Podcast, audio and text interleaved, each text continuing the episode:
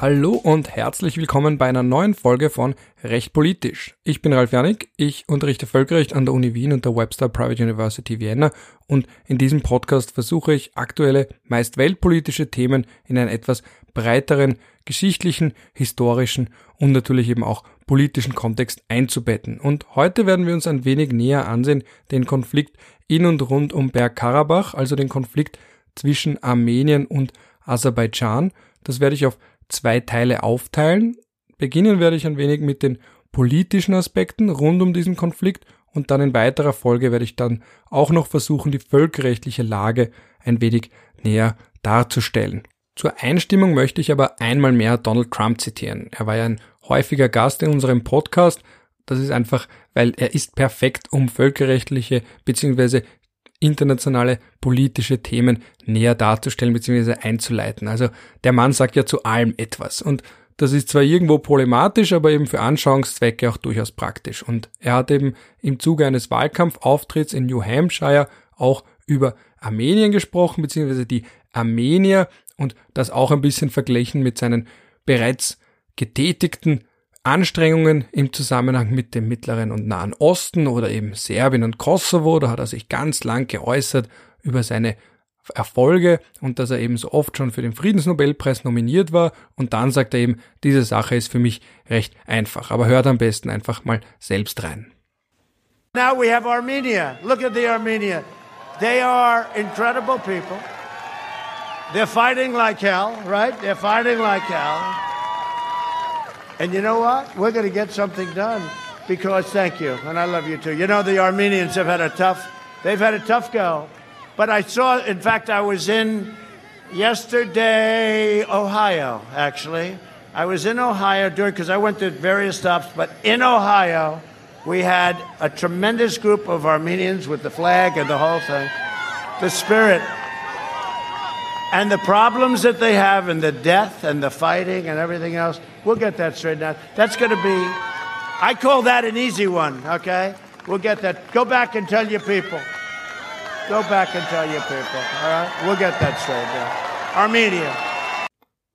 Also, Kernaussage, I call that an easy one. Ich werde jetzt versuchen, in den nächsten rund 30, 40 Minuten euch zu erklären, warum die Sache eben nicht einfach ist. Gut, wo fängt man da jetzt an? Also ganz allgemein ist dieser Nagorno-Karabakh-Dispute, also dieser territoriale Konflikt rund um die Zugehörigkeit einer Region im Kaukasus zwischen Aserbaidschan und Armenien einmal eine recht langwierige Sache. Was meine ich mit langwierig? Nun, sie besteht schon relativ lange.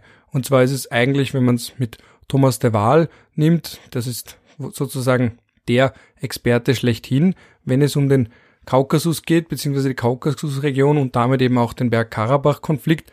Das ist der längste ethno-territoriale Konflikt in der postkommunistischen Welt. Das heißt, man kann ihn zumindest zurückführen auf das Jahr 1988 und wenn man es aber darauf anlegt, natürlich auf wesentlich längere Zeit, eigentlich schon auf den Beginn der Sowjetunion, auf den Beginn damals, als sich auch Armenien und Aserbaidschan als eigenständige Staaten konstituiert haben, also eben 1918 und dann 1920 wurden sie Teil als Sowjetrepubliken der neu gegründeten Sowjetunion. Aber jetzt, wenn man mal die nähere Vergangenheit hernimmt, dann zumindest auf das Jahr 1988. Und 1992 war dann eben der Konflikt selbst auf seinem Höhepunkt und seitdem hat eben die OSZE versucht, da in irgendeiner Form friedlich zu wirken, die Sache beizulegen mit Mediation, vor allem eben die USA, Frankreich und Russland als diese drei sogenannten Co-Chairs der OSZE Minsk Group, also der Minsker Gruppe. Aber in den letzten Jahren, also eben seit dem Höhepunkt des Konflikts im Jahr 1992, hat sich insofern nichts getan, als dass er eben nicht endgültig beigelegt werden konnte. Das hat eine Reihe von Gründen. Einer ist ganz simpel, das ist Geografie, der andere ist fast genauso simpel, das ist Geschichte und die zwei sind miteinander eng verwoben. Warum Geografie? Weil die Region bzw. Bergkarabach zum Großteil von Armeniern bevölkert wird, beziehungsweise wenn man jetzt da, das ist auch dann das erste Problem, wer sind Armenier? Ist das jetzt eine eigene Gruppe innerhalb der armenischen Nation? Also da kommen wir genau in diese Probleme, wenn es um Begrifflichkeiten geht, ob man da zwei Identitäten hat und eine ist die übergeordnete, die armenische und die andere die Identität als Armenier, die aber in Bergkarabach leben. Aber der Hauptpunkt ist, dass die Bevölkerungsmehrheit mittlerweile rund 75 Prozent Armenier sind. Das waren ursprünglich, also als man das Gebiet Aserbaidschan zugeschlagen hat, darauf kommen wir noch zu sprechen, waren es rund 94 Prozent. Mittlerweile ist das stark gesunken, was auch daran liegt, dass Aserbaidschan ganz aktiv versucht, die Region zu aserbaidschanisieren, wenn man es so sagen will, also eben indem man gezielt auch Aserbaidschaner dort ansiedelt, beziehungsweise man hat da lange Aserbaidschaner angesiedelt, eben in der Zeit der Sowjetunion, aber das Gebiet ist eben, wie gesagt, mehrheitlich armenisch geblieben. Rund drei Viertel der Bevölkerung dort sind Armenier, fühlen sich der armenischen Nation zugehörig, wenn auch mit einer Identität, die nicht notwendigerweise eins zu eins bzw. zu 100 Prozent mit der armenischen übereinstimmt. Das heißt, man hat hier auch schon noch eine gewisse Sonderidentität oder einen Sonderstatus, aber das kennt man ja aus so ziemlich allen Ländern. Wenn wir an Österreich denken, fühlen sich die Tiroler auch irgendwo anders als die Wiener, die Kärntner anders als die Steirer und so weiter und so fort. Das heißt, man ist vielleicht Teil von einem großen Ganzen, aber die Bevölkerung in Bergkarabach hat auch schon ein gewisses anderes Selbstbild. Aber nach wie vor, wenn man am Ende des Tages die Frage stellt, dann ist man natürlich Teil der armenischen Nation, beziehungsweise gewiss nicht Teil der aserbaidschanischen Nation. Das ist aber nur die eine Seite des Konflikts. Die andere ist die, dass das Gebiet ganz klar zu Aserbaidschan gehört, rein völkerrechtlich, und dass auch Aserbaidschan selbst in der Stadt Shusha ganz klar historische Verbundenheit verspürt. Das heißt, das Gebiet ist nicht nur jetzt, wenn man jetzt da strategisch denken würde, wichtig für Aserbaidschan, sondern einfach auch aus historisch-kulturellen Gründen. Ganz wichtig, weil man eben das eigene Erbe, das kulturelle, das geschichtliche Erbe in der Stadt Shusha verankert sieht. Der Hintergrund für diese Zuteilung geht zurück auf das Jahr 1917, 1918 bzw. auf den Kollaps des zaristischen Russlands im Zuge des Ersten Weltkriegs und dann den daraufhin anschließenden russischen Bürgerkrieg, weil in dieser Zeit hat sich, wie schon gesagt, Armenien als auch Aserbaidschan haben sich als eigenständige Staaten versucht zu konstituieren 1918, beide im Mai, haben dann eben auch auf Seiten der Entente gekämpft gegen die Mittelmächte dann hat man eben auch versucht, einen eigenen Staat zu bekommen, aber es gab dann eben auch in dieser Zeit schon einen Konflikt in dieser Region, hat aber die 11. bolschewistische Armee im Sommer 1920 das Gebiet in Beschlag genommen. Und dann hat man dann eben versucht, einen Kompromiss zu finden. Da gab es ein eigenes Büro der bolschewistischen Partei für die Region. Die haben sich in Georgien getroffen und haben dann versucht, etwas zu finden, mit dem beide zufrieden sind. Es hat aber letztlich dazu geführt, dass keiner so recht zufrieden war. Man hat eine autonome Provinz Bergkarabach etabliert, obwohl sie eben zu über 90 Prozent von Armeniern bevölkert war, sollte sie trotzdem im Gebiet von einer neuen sowjetischen Republik Aserbaidschan liegen. Aber die Autonomie wurde eben nicht immer ganz ernst genommen. Das ist das eine Problem. Und das andere war eben das, dass das eines von zwei Beispielen war in der Sowjetunion, wo eine ethnische Provinz bzw. eine mehrheitlich von einer Ethnie bevölkerte Provinz Teil einer anderen Sowjetrepublik war, wo die Mehrheitsbevölkerung ethnisch, religiös, kulturell eine andere Identität hatte. Das zweite Beispiel ist eben die Krim und da merkt man eben auch, auch die Krim, da hat es diverse Spannungen gegeben und das hat sich dann eben voll entladen bei der russischen Okkupation und nachfolgenden Annexion der Krim. Also auch hier hat man ja dann versucht zu argumentieren mit ethnischen Argumenten zu sagen, dass ja die Mehrheit russisch ist, beziehungsweise sich als Russen fühlt und dass ja auch nur eine Ausübung des Selbstbestimmungsrechts wäre, dass sie eben dann auch Teil Russlands werden. Die Mehrheitsmeinung im Völkerrecht spricht hier aber von einer völkerrechtswidrigen Annexion. Gut, das heißt, wir haben da, und das ist eben auch der Grund, warum diese beiden so eng beisammen liegen oder warum das überlappende, also einander ähnliche Beispiele sind, weil eben zwei Beispiele von ethnischen Gebieten, von Gebieten, die einer Ethnie zugehören oder die mehrheitlich von einer Ethnie bevölkert werden, die aber dann einem Staat mit einer anderen ethnischen Mehrheitsbevölkerung zugeschlagen wurden. Manche haben auch gesagt, das war Teil von dem guten alten Prinzip Divide and Conquer, oder eben divide et impere, also teile und herrsche, schaffe vielleicht manche ethnische Konflikte, weil du dann als Dritter, eben als russische Mehrheitsbevölkerung, als Russland als die dominanteste der Sowjetrepubliken hier die Hand drauf halten kann. Andere haben auch gesagt, dass dieses Zuschlagen von Bergkarabach zu Aserbaidschan auch ein Mittel war, die muslimischen Bevölkerungsanteile in der Sowjetunion ein wenig auf die eigene Seite zu ziehen. Also da gibt's ganz unterschiedliche Erklärungen, Erklärungsmodelle, Erklärungsversuche, warum man damals das Gebiet nicht Armenien zugeschlagen hat, sondern Aserbaidschan. Aber eben das ist der nähere Ursprung und das ist eben bis heute der Grund, warum Aserbaidschan und völkerrechtlich, rein formal völkerrechtlich gesehen, durchaus korrekt, also da gibt es nicht viel anzuzweifeln, warum dieses Gebiet Teil von Aserbaidschan geworden ist und eben bis heute formalrechtlich geblieben ist.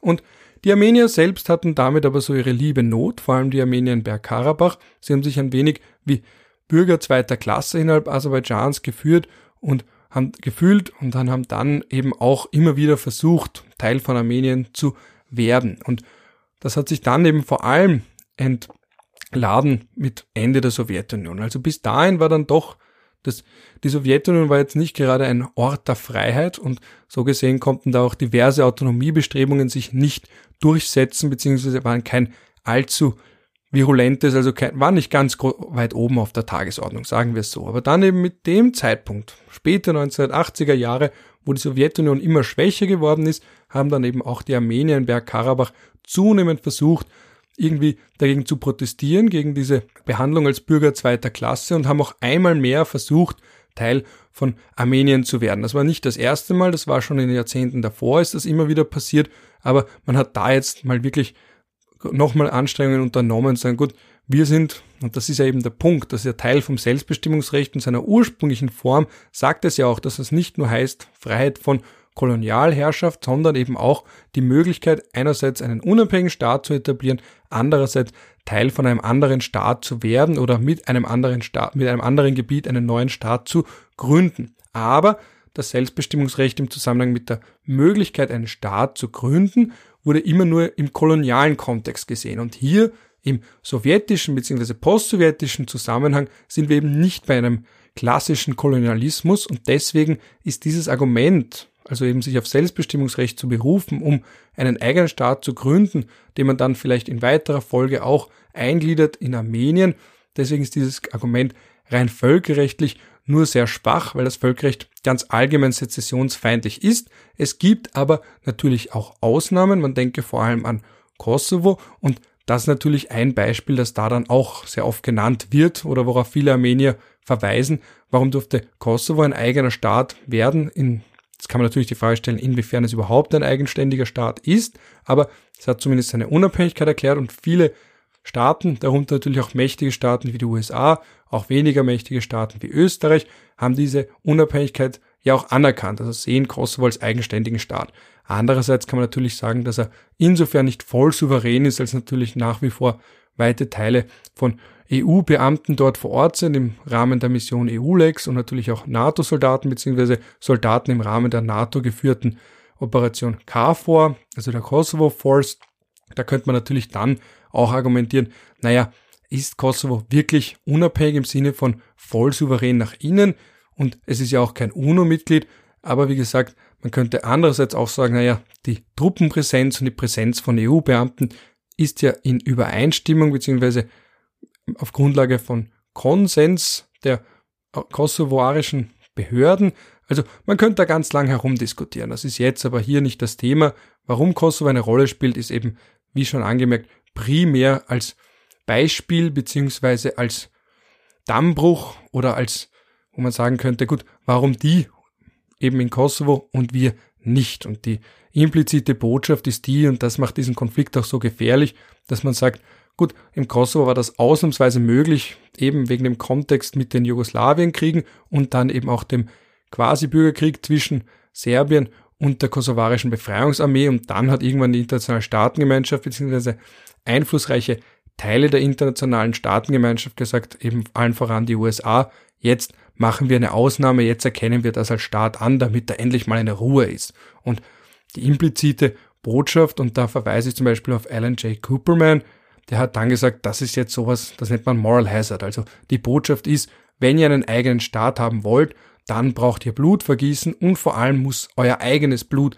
vergossen werden. Das heißt, man braucht diese hässlichen Bilder, um den österreichischen Kanzler kurz in einem anderen Kontext zu zitieren. Das heißt, man braucht diese hässlichen Bilder in den Medien, damit die Weltöffentlichkeit auf Seiten der Armenier beispielsweise steht. Je größer das Leid, dann steigt einerseits die Chance auf eine Intervention auf ihrer Seite und andererseits auch die Chance, irgendwann als eigenständiger Staat anerkannt zu werden oder zumindest, dass man sich eben dann doch mit Armenien vereinigen darf. Das ist eben da diese, könnte man sagen, diese Lehrstunde von Kosovo für viele Konfliktregionen oder die Gefahr, dass viele Konfliktregionen, viele Konfliktparteien die eben auch versuchen, einen eigenen Staat zu gründen oder Teil eines anderen Staates zu werden. Das könnte sein, dass diese Erfahrungen aus Kosovo für sie dann so interpretiert werden. Gut, und damit wären wir jetzt eben bei der Frage der Identität in Bergkarabach, weil was man da eben sieht, ist, dass sowohl Aserbaidschan als auch Armenien davon ausgehen, dass ihr jeweiliges Land unvollständig ist, wenn Bergkarabach nicht dazugehört. Das heißt, für die Armenier ist das Teil der östlichen Flanke und was man dann eben vor allem daran auch merkt, dass es dort viele Kirchen gibt, dass dort die Melik-Prinzen die Region dem, im Mittelalter beherrscht haben und dass eben, wie gesagt, ganz allgemein hier über Jahrhunderte hinweg Armenier gelebt haben und eben auch sich selbst regiert haben.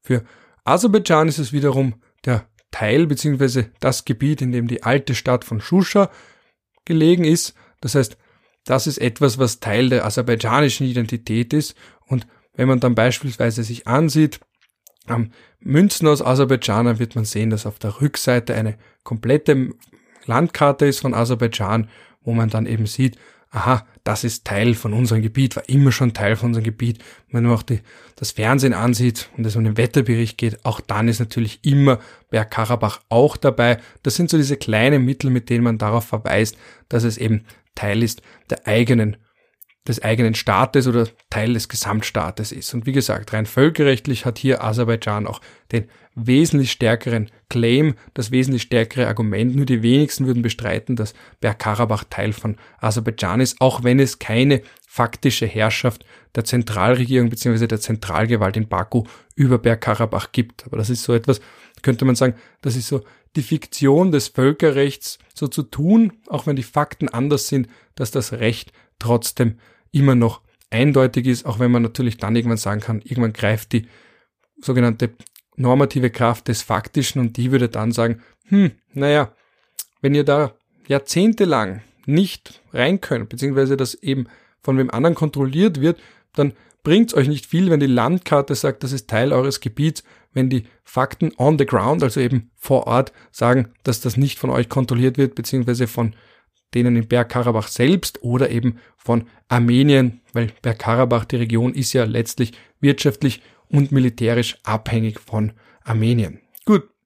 Und da gab es dann eben unterschiedlichste Versuche, das in irgendeiner Form auszusöhnen, dass man sagt, gut, vielleicht kann Armenien diese Unabhängigkeit akzeptieren, kann irgendwann langfristig akzeptieren, dass es nicht Teil des eigenen Gebietes ist, weil eben trotzdem Autonomierechte während wiederum für Aserbaidschan ganz klar ist, ja, man möchte die Region ja doch irgendwie, das ist so ein, könnte man sagen, so ein Stachel im eigenen Gebiet, dass man dann sagt, gut, man möchte die ethnische Zusammensetzung der Bevölkerung insofern beeinflussen, dass man dann nicht Angst haben muss, dass diese abtrünnige Bevölkerung, sollte es dann irgendwann wieder Teil von aserbaidschanischen Gebiet auch im faktischen Sinne werden, dass die dann nicht irgendwie dann doch früher oder später versuchen, um ihre Unabhängigkeit zu kämpfen. Das heißt, das ist da alles, was da mitschwingt. Was auf jeden Fall nicht funktioniert hat, war zu versuchen, dass man da mit einer wirtschaftlichen Annäherung, also mit Wirtschaftsprojekten da in irgendeiner Form die beiden zueinander bringt. Also diese These, die wir eben sehr oft finden, dass vielleicht wirtschaftlicher Wachstum und wirtschaftliche nahe Beziehungen auch Frieden garantieren können,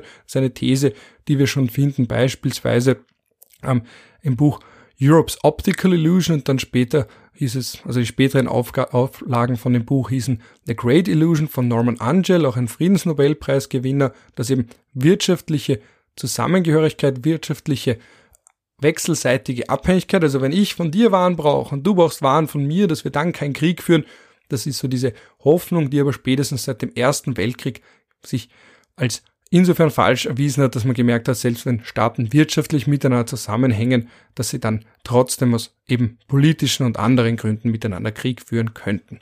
Und jetzt kommt da eben dazu, wie diese beiden Länder, also Aserbaidschan und Armenien, sich jeweils selbst darstellen und auch sehen. Also Aserbaidschan versucht da zu verweisen darauf, dass man eine Wirtschaftsmacht, vielleicht nicht Macht ist, aber zumindest ein wachsender, wirtschaftlich wachsender Staat ist, der eben auch Ressourcen, Naturressourcen, Bodenschätze hat, also eben Öl und Gas und deswegen auch für die europäische Energiesicherheit von ganz entscheidender Bedeutung ist. Und das ist auch etwas, was jetzt natürlich eine Rolle spielt, wenn man sagt, gut, selbst wenn jetzt Europa sich vielleicht in Armenien ein bisschen näher zugehörig fühlt, auch der armenische Präsident ist ja in irgendeiner, ist ja doch eher pro EU. Das ist auch der Grund, warum Putin nicht so auf seiner Seite steht oder nicht, ein, nicht so interessiert daran ist, ihm zu helfen. Und dass man dann aber sagt, gut, ihr braucht uns, unabhängig von kulturellen Nahebeziehungen, braucht ihr Europäer uns immer noch für eure Energiesicherheit. Das ist so ein ganz zentrales Element dabei. Während wiederum die Armenier dann wiederum sagen, gut, Bergkarabach muss ja nicht mal Teil von unserem Gebiet sein, sondern es ist ein eigenständiger Staat. Unabhängig davon, ob er anerkannt wird oder nicht. Und es kommt ja immer wieder vor, dass Staaten unabhängig werden, weil, da sind wir wieder bei dem Punkt, Kosovo. Warum passiert das jetzt nicht in Bergkarabach? Warum die, warum wir nicht? Und dass man dann eben ganz stark versucht, dann auch dieses Narrativ vom eigenständigen Bergkarabach zu pflegen, also nicht zu sagen, wir sind da jetzt die Aggressoren oder die großen Eroberer, sondern das ist ein eigenständiger Staat. War, aber da muss man eben wiederum bedenken, es ist insofern nicht eigenständig, als dass es wirtschaftlich und militärisch von Armenien über weite Strecken abhängig ist. So. Und da ist jetzt eben diese große Frage, wie die Völker, wie die Bevölkerung selbst oder die unterschiedlichen Völker sich dort sehen. Also die Armenier in Bergkarabach.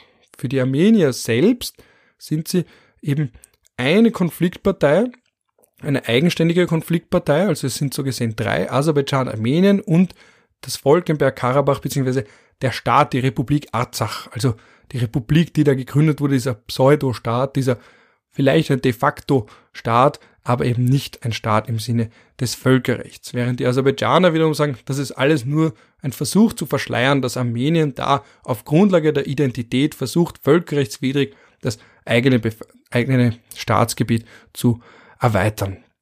Und da sind wir jetzt eben bei dem Punkt, was man da schon noch anmerken muss, ist, dass die Bevölkerung in Bergkarabach zwar abhängig ist von Armenien, aber eben nicht insofern abhängig ist, dass es nie einen anderen Wunsch oder einen anderen Willen hätte, sondern manchmal gibt es ja schon auch Momente oder hat es Momente gegeben, in denen dann die in Bergkarabach das anders gesehen haben als Armenien, beziehungsweise gegen Armenien vielleicht sogar zu einem gewissen Grad aufbegehrt haben.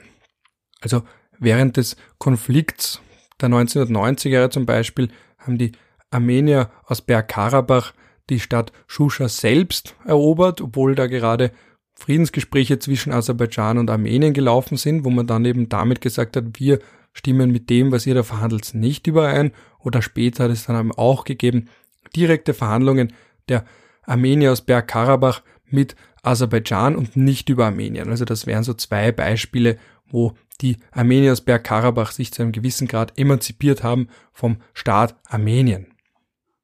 Und da möchte ich jetzt noch einen Punkt machen, der vielleicht aus europäischer, aus zentraleuropäischer, aus österreichischer, deutscher, Schweizer vor allem Sicht wenig nachvollziehbar ist, nämlich wie bedeutsam dieser Konflikt für die Verhältnisse bzw. das Verhältnis zwischen Armenien und Aserbaidschan ist. Was meine ich damit? Das ist ein Konflikt, der im Narrativ ganz dominant ist. Das heißt, jeder Politiker muss eine Meinung dazu haben. Man überbietet sich gegenseitig darin, wer patriotischer ist, wer andere, wer bessere Vorschläge hat, um den Konflikt zu lösen, um eben das Gebiet, wenn man jetzt an Aserbaidschan denkt, wieder unter Kontrolle zu bringen oder eben das Gebiet, wenn man jetzt an Armenien denkt, heimzuholen oder eben die Autonomie zumindest zu stärken und auch zu bewahren. Das heißt, das ist ein Thema, das eine außenpolitische Komponente hat, die überwiegt, aber gleichzeitig auch vor dem Hintergrund innenpolitischer Erwägungen eine Rolle spielt. Das heißt, es wäre politischer Selbstmord, da klein beizugeben, beziehungsweise bekommt man dann, wenn man jetzt an Armenien denkt, immer Druck von der Opposition, weil die Opposition bei allen Zugeständnissen sagen wird, ihr seid schwach. Das ist etwas, was man sehr oft bei Konflikten zwischen, zumindest wenn ein Teil einigermaßen demokratisch ist, wenn es eine irgendwie geartete Opposition gibt, immer wieder beobachten kann. Das heißt, selbst wenn die Regierung Zugeständnisse machen möchte, hat man immer noch eine Opposition, die, man kennt das ja auch aus der österreichischen Politik in einem ganz anderen Kontext, dass man dann in der Opposition immer recht leicht reden hat und damit aber eben auch Druck ausübt. Und das ist nur halt hier leider viel schwerwiegendere Auswirkungen. Das ist eben auch in Armenien nicht anders. Gut, was heißt das jetzt alles für Europa? Wir sind da jetzt, wie gesagt, in der Südkaukasus-Region und das ist geostrategisch irgendwie wichtig, aber irgendwie auch nicht. Das heißt, Russland, die Türkei, der Iran, die Europäische Union und auch zu einem gewissen Grad die Vereinigten Staaten haben da alle irgendwo ein Interesse daran. Gleichzeitig ist es aber auch nicht von so eminenter Bedeutung, dass man da jetzt wirklich sagt, wir stehen da jetzt voll dahinter oder wir setzen uns da jetzt voll und ganz ein. Das heißt, das ist irgendwie wichtig, aber irgendwie auch nicht. Wenn man jetzt zum Beispiel denkt an Bosnien-Herzegowina, das ist von Bedeutung für ganz Europa. Als wenn man da jetzt zum Beispiel die Berichte liest von einer möglichen Islamisierung, dass da eben auch unter Förderung von Ländern wie Saudi-Arabien sich Wahhabismus breit macht. Das kann Auswirkungen auf ganz Europa haben. Das hat auch von der Migrationspolitik her ist das ganz bedeutsam. Deswegen eben das so der geopolitische, geopolitische Hintergrund, Hinterhof, Verzeihung, der geopolitische Hinterhof für ganz Europa, der eine Rolle spielt und warum auch ganz Europa ein Interesse daran hat, dass hier die Lage stabil bleibt, während da jetzt bei Bergkarabach, da haben auch Flüchtlingsströme nicht notwendigerweise Auswirkungen auf ganz Europa. Auch Flüchtlinge aus anderen Regionen müssen nicht durch Bergkarabach durch. Das heißt, wie gesagt, irgendwo wichtig, aber irgendwie auch nicht. Und das sieht man dann immer wieder an den Friedensverhandlungen. Das heißt, da kommt dann vielleicht ein Aufruf zum Waffenstillstand, da kommt dann vielleicht die eine oder andere Drohgebärde, aber ganz entscheidende Schritte, um da eine friedliche Lösung herbeizuführen, gibt es da nicht. Und auch für Russland selbst, man hat das ja jetzt gemerkt, zwar gibt es eine irgendwo, könnte man sagen, eine identitätsbedingte Allianz mit Armenien, eben orthodoxe Christen. Andererseits wird Putin jetzt auch nicht allzu weit gehen, weil eben, wie gesagt, die armenische Leadership, die armenische Führungsriege ist vielleicht ihm ein bisschen zu pro-westlich, pro-EU. Das heißt, das hat auch irgendwo seine Grenzen. Aserbaidschan wiederum ist einer der letzten Freunde der Türkei geblieben. Das heißt, für die Türkei ist das insofern wichtig, weil die haben sich ja in den letzten Jahren mit so ziemlich allen in der Region angelegt. Aserbaidschan ist aber eines der Länder, wo man eben noch eine Allianz hat, dass man jetzt unterstützt, militärisch unterstützt, wie bereits am Anfang angemerkt, mit Söldnern, kampferprobten islamistischen Söldnern aus Syrien, die entsandt werden, aber auch direkt mit militärischem Gerät. Das heißt, das ist ein Konflikt, der nicht mehr rudimentär ausgefochten wird, sondern mit höchster Technologie, was eben auch ein Grund dafür ist, warum jetzt einige glauben, dass auf lange Sicht, wenn nicht sogar auf kurze Sicht, Aserbaidschan erfolgreich dieses Gebiet zurückerobern könnte, weil eben Armenien einerseits unterlegen, sowohl von den personellen Ressourcen als auch von den technischen und andererseits eben der unter Anführungsstrichen große Bruder Russland hier nicht unbedingt die Hand drauf hält. Es ist eben so schwierig für Russland zu entscheiden, wie man sich da jetzt verhält.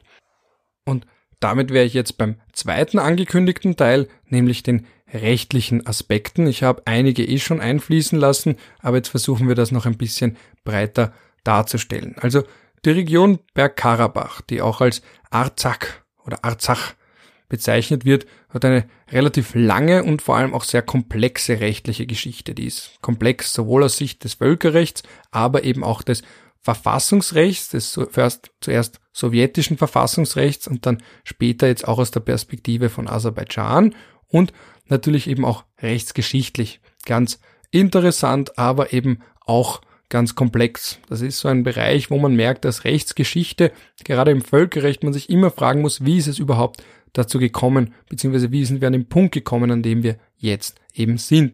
Und da ist dann ganz entscheidend das Jahr 1813 und der Vertrag von Gulistan, weil damals wurde eben die Region Bergkarabach Teil des russischen Reichs, des damals zaristischen Russlands nach dem Sieg über Persien. Also da ist eben das übergegangen vom persischen Besitz in den russischen Besitz. Ein Vorgang, der zu Beginn des 19. Jahrhunderts völkerrechtlich und eben politisch ganz oft an der Tagesordnung war, dass man eben einen Krieg gewinnt und sich dann einen Teil von fremden Staatsgebiet einverleibt. Und Russland hat dann später, es kam dann ja zu nochmaligen Konflikten, zu einem nochmaligen Konflikt mit den Persern und nach dem zweiten russisch-persischen Krieg gab es eben den Vertrag von Turkmenchai, ich hoffe, ich habe es richtig ausgesprochen, 1826 und dann ist die gesamte Kaukasusregion in Besitz unter Kontrolle des russischen Zarenreichs gestanden. Und dann eben, ich habe schon mal angemerkt, aber jetzt nochmal ganz kurz zur Rekapitulation, haben sowohl Georgien, Aserbaidschan und Armenien, also als die Gebiete oder eben die territorialen Entitäten dort im Kaukasus jeweils ihre Unabhängigkeit erklärt. Davor haben sie ganz kurz versucht, eine transkaukasische föderative demokratische Republik einzurichten. Das hat aber nur für einige Wochen Bestand gehabt. Also man hat recht schnell gemerkt, dass das nicht funktioniert. Und dann haben eben alle im Mai 1918 die Unabhängigkeit erklärt.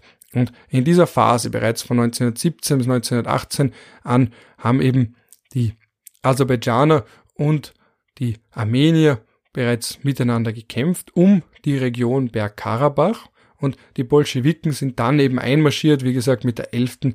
bolschewistischen Armee und haben dann eben in dem Zusammenhang gesagt, gut, wir sagen, das bleibt jetzt Teil von Aserbaidschan, das Gebiet, aber es soll eben gewisse Autonomierechte haben und das administrative Zentrum soll eben in Shushi liegen. Und das ist eben die Wurzel des aserbaidschanischen Anspruchs auf dieses Gebiet und das wird jetzt auch nicht großartig in irgendeiner Form in Frage gestellt.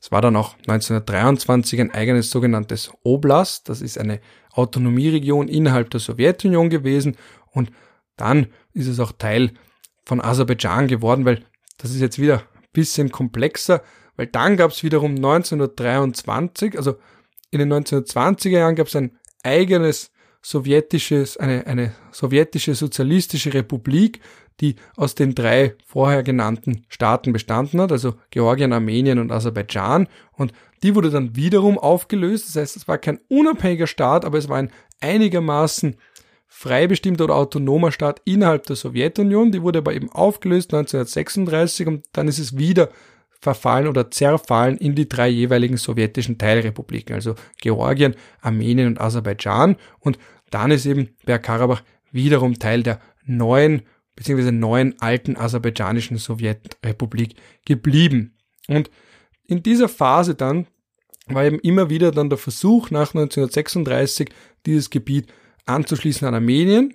Und da muss man dann eben auch nennen, die, die sowjetische Verfassung von 1977, beziehungsweise genau genommen in Artikel 78, der ganz klar festgelegt hat, dass die Grenzen zwischen den jeweiligen sowjetischen Teilrepubliken nur geändert werden können, wenn die jeweiligen Republiken sich darauf einigen können, was eben hier nicht der Fall war und gleichzeitig braucht man auch eine Ratifikation der Sowjetunion selbst. Das heißt, Grenzen kann man grundsätzlich, konnte man innerhalb der Sowjetunion abändern, aber um das zu tun, hat man eben zwei Erfordernisse gebraucht. Die Sowjetunion selbst musste dem zustimmen und vor allem auch die zwei Teilrepubliken, die zwei betroffenen Teilrepubliken. Ist eben, wie gesagt, hier nicht passiert. All diese Versuche, irgendwie die Grenze so zu verändern, dass eben Bergkarabach Teil von der Sozialistischen Republik Armenien werden sollte, sind damit eben auch gescheitert.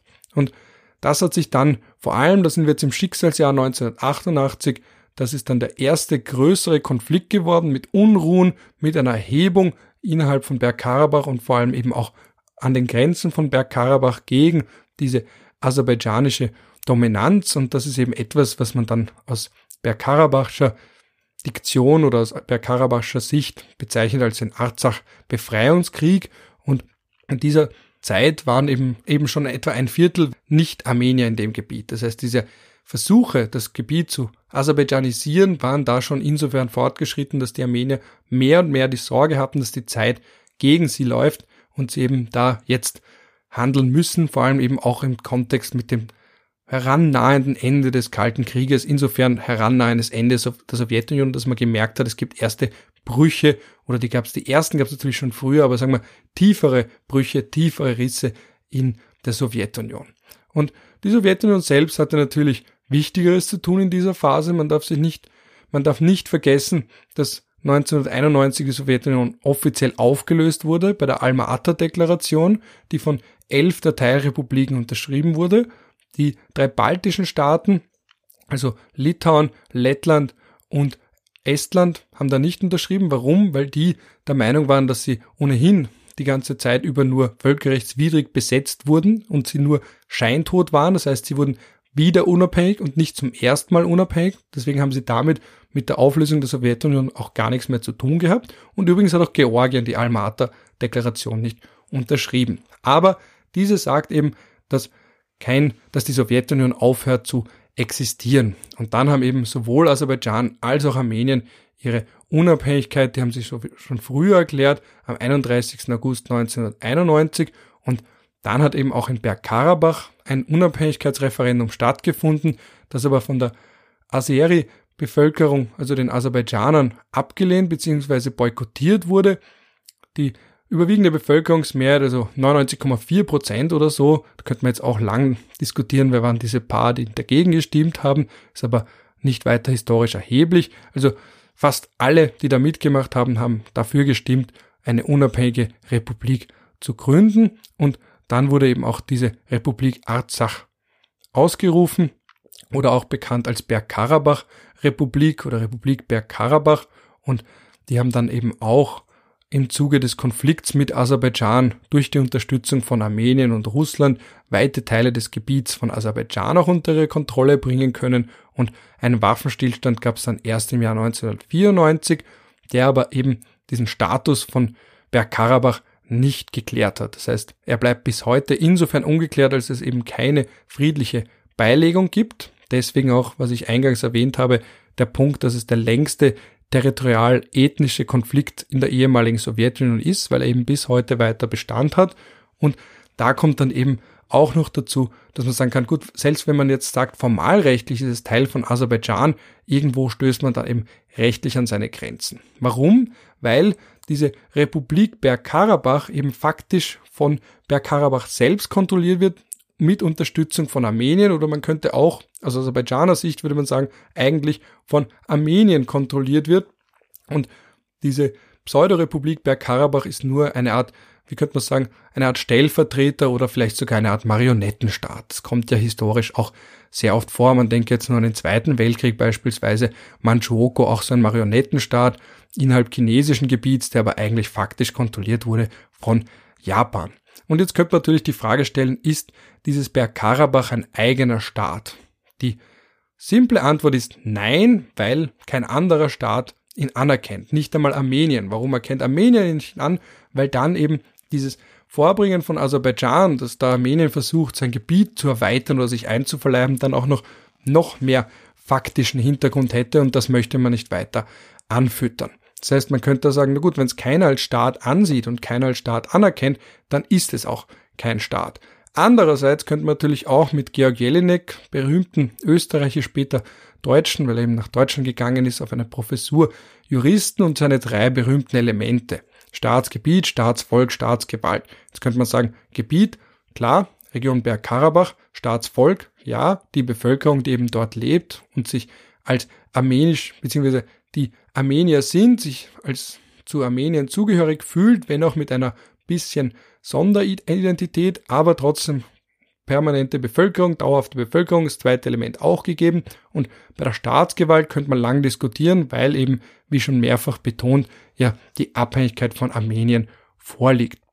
Und dann sind wir aber bei dem Punkt, dass wenn sich diese Region abspalten wollte und was sie auch schon mehrfach getan hat, es irgendwo an seine Grenzen stößt, wenn kein anderer Staat diese Abspaltung insofern akzeptiert, als dass er ganz offiziell Beziehungen aufnimmt mit dieser Republik, dieser selbsternannten Republik ähm, Bergkarabach. Und was man eben auch merkt, ist, wie gesagt, man ist ja auch kein UNO-Mitglied und eine Mitgliedschaft in der UNO würde allein daran scheitern, dass kein Land das aktiv vorantreibt oder zumindest keins mit entsprechendem Gewicht und das führt dann eben dazu, dass Armenien dann beispielsweise als Übermittler von Briefen, von Stellungnahmen fungiert. Das ist ganz interessant. Man hat da jetzt auch in den letzten Wochen immer wieder gesehen, dass das armenische Außenministerium beziehungsweise die armenische Vertretung bei den Vereinten Nationen die Botschaften, die Stellungnahmen vom sogenannten Außenministerium der sogenannten Republik Bergkarabach überbringt, weil die eben selbst das nicht tun kann, weil eben nicht selbst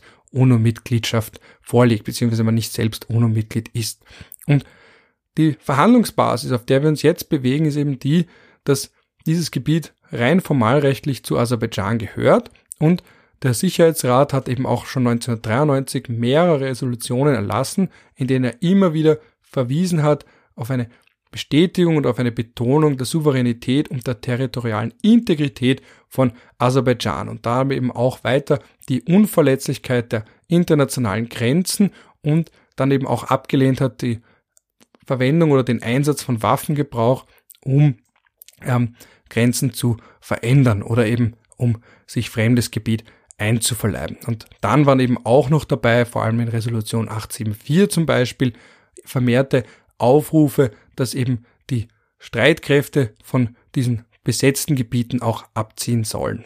Und dann hat man dann eben auch von der OSZE eine entsprechende Stellungnahme, dass zwar das Gebiet, der, der rechtliche Status immer noch auf Autonomie hinauslaufen soll, aber eben nicht auf volle Souveränität. Und auch beim Europäischen Parlament gibt es mehrere Stellungnahmen, wo man dazu aufruft, dass Armenien seine Truppen abziehen sollen und sie auch an aserbaidschanische Kontrolle oder an Aserbaidschan zurückgegeben werden sollen. Das heißt, wir haben da jetzt, das ist eben völlig klar aus völkerrechtlicher Sicht, dass alle Stakeholder, alle bei den Verhandlungen involvierten Parteien der Meinung sind, dass hier keine Gebietskontrolle von Armenien vorliegen soll, dass die armenischen Truppen abgezogen werden sollen, dass die territoriale Integrität von Aserbaidschan beibehalten werden soll.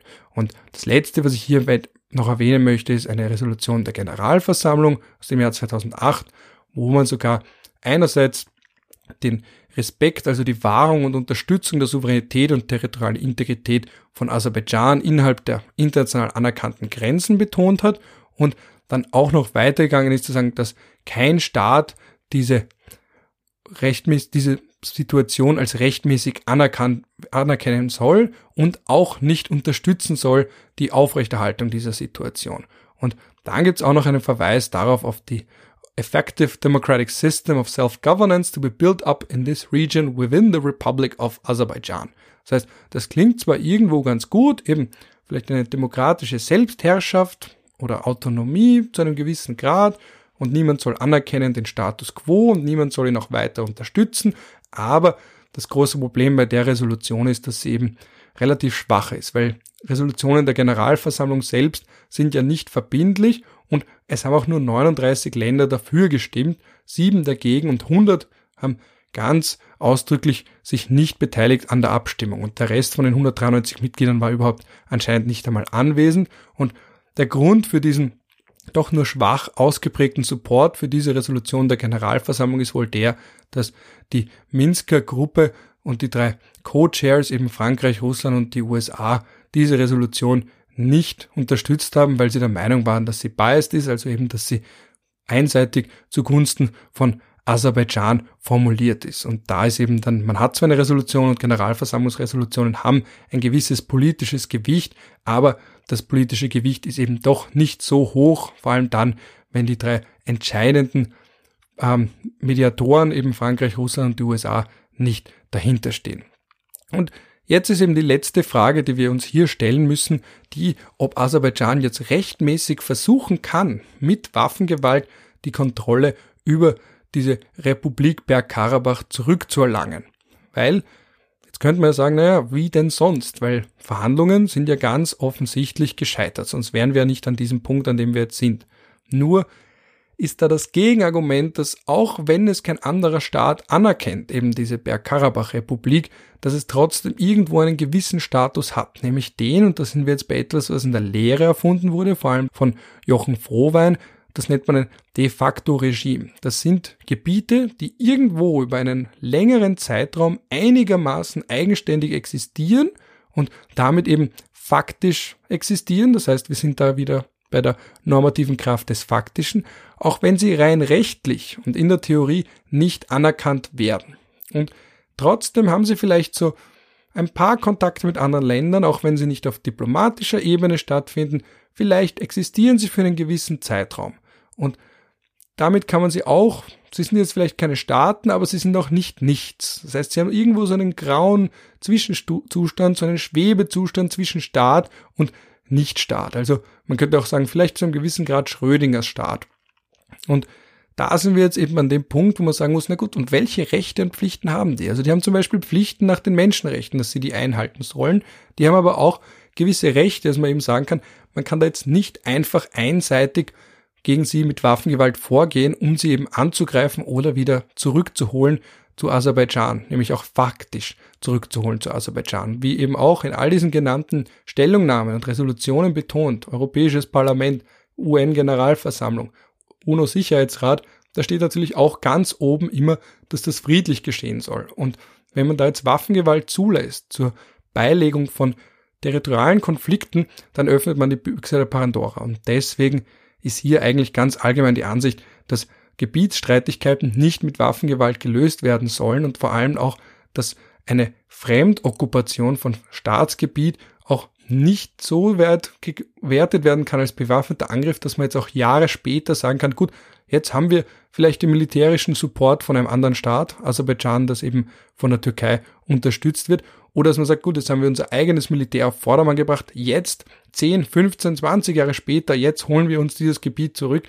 Das möchte man eben vermeiden. Also insofern, und das ist eben dieses ewige Zusammenspiel zwischen normativer Kraft des Faktischen und rechtlicher Theorie, die eben sagt, es ist Teil von Aserbaidschan, da möchte man insofern eine halb salomonische Lösung finden, dass man sagt, gut, auch wenn es euer Gebiet ist, ihr sollt jetzt nicht mit, mit Waffengewalt es euch zurückholen. Und das ist eben der Grund, warum man da sagen kann, gut, es gehört zwar zu euch, aber dann gleichzeitig heißt das nicht, dass ihr es mit Waffengewalt wieder einverleiben könnt.